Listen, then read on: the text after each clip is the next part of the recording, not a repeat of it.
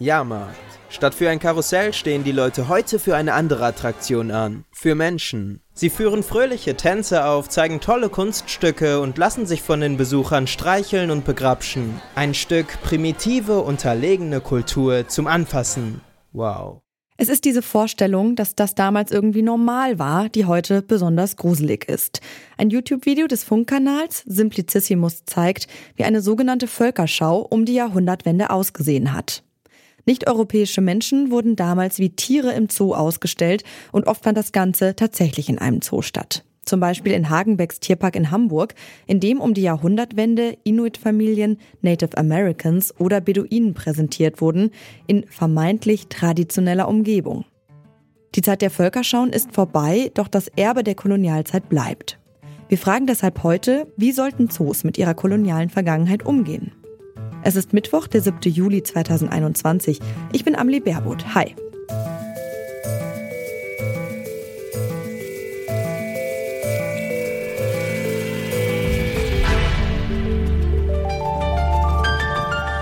Zurück zum Thema. Um die Kolonialgeschichte deutscher Zoos aufzuarbeiten, muss man sie erstmal verstehen. Wie sind sogenannte Völkerschauen damals abgelaufen? Jürgen Zimmerer ist Professor für Globalgeschichte an der Universität Hamburg. Er erklärt, die eine Art von Völkerschau hat es gar nicht gegeben.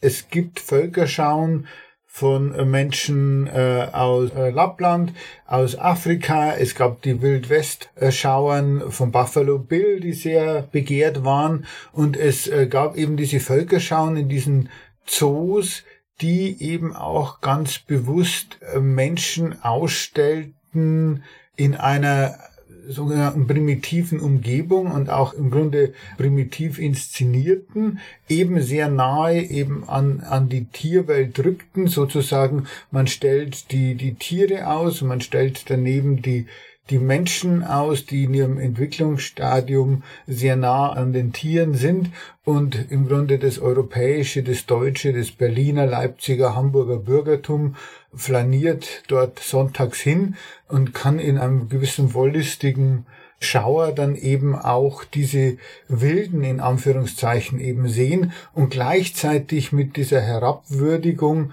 der zur Schau gestellten sich selbst eigentlich überlegen fühlen. Man muss sich natürlich auch vorstellen, das ist ja zu einer Zeit, in der die wenigsten Menschen reisen konnten und in der die wenigsten Menschen schon fotografieren sehen konnten, so dass man im Grunde hier tatsächlich das Fremde, das Exotische ausstellte. Und es ist die Hochphase des europäischen Imperialismus und Kolonialismus, also dieses Ausgreifens Europas über die ganze Welt und dann nimmt das eben auch eine wichtige Funktion ein. Übrigens interessanterweise sehr parallel zur gleichzeitigen Boom der Völkerkundemuseen. Die Museumsbesucher, die waren vielleicht etwas gebildeter, so dass man, man geht ins Völkerkundemuseum und schaut sich die Exponate der exotischen Menschen der exotisierten Menschen eigentlich an und die Arbeiterschicht und das Bürgertum geht dann eben in die Völkerschauen, die etwas rustikalere Variante dieses exotisierenden Rassismus. Sie fordern immer wieder ein Ende der kolonialen Amnesie, wie Sie das nennen. Wie sollte denn Ihrer Meinung nach ein Zoo wie zum Beispiel Hagenbecks Tierpark mit seiner kolonialen Vergangenheit umgehen? Also das Problem bei Hagenbeck und wahrscheinlich auch bei anderen Zoos ist natürlich bei Hagenberg besonders, weil eben das noch im Familienbesitz ist und jede Kritik an der Geschichte eigentlich auch als Kritik an dem Firmengründer aufgefasst wird. Aber letztendlich weist innerhalb des Zoos nichts oder des Tierparks nichts darauf hin, dass es eben auch diese Völkerschauen gab.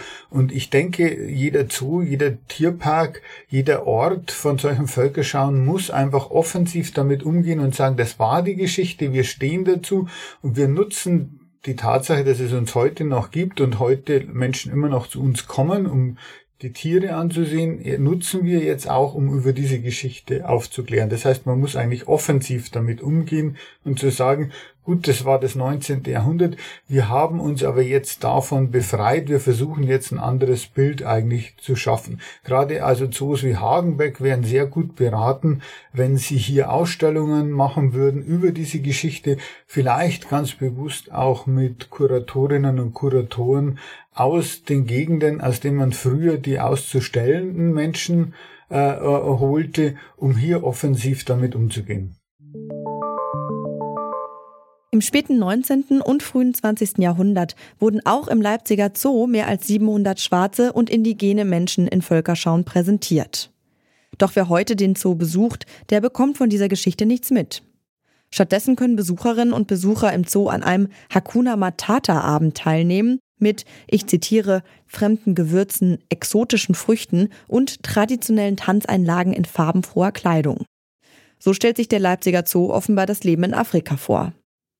Tahir Della ist Sprecher der Initiative Schwarze Menschen in Deutschland und hat in Berlin-Treptow die Ausstellung Zurückgeschaut mitgestaltet, die sich mit der Geschichte der Völkerschauen auseinandersetzt. Im Interview habe ich ihn gefragt, was er von Aktionen wie dem Leipziger Hakuna Matata Abend hält.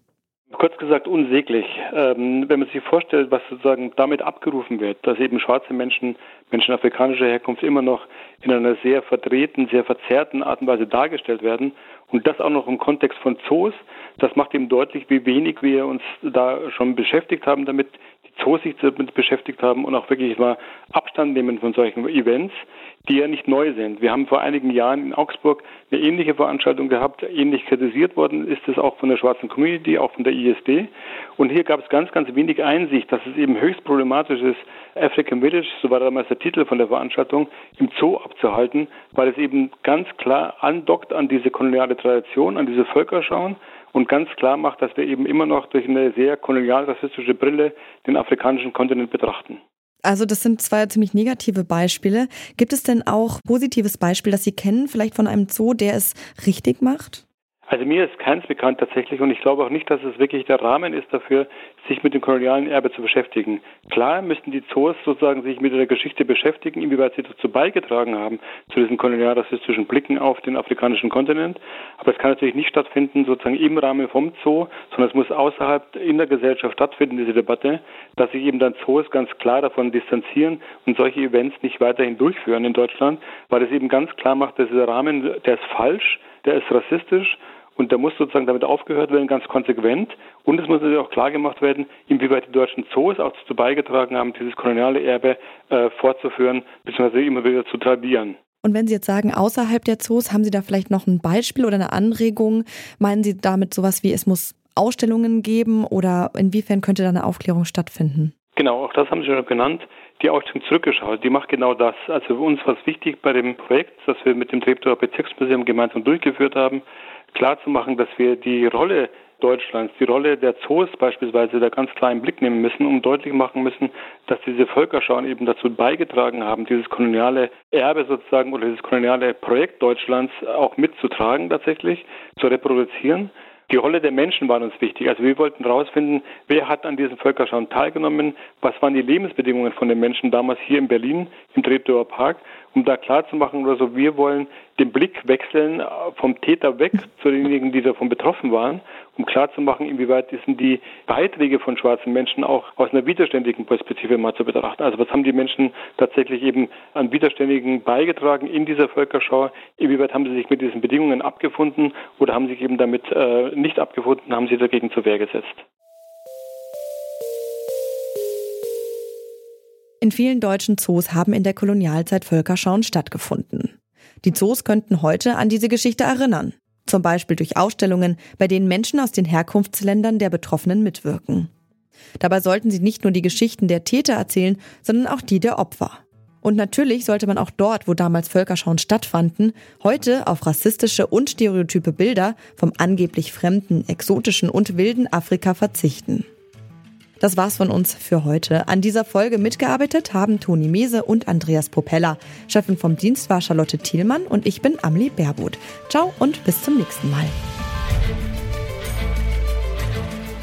Zurück zum Thema vom Podcast Radio Detektor FM.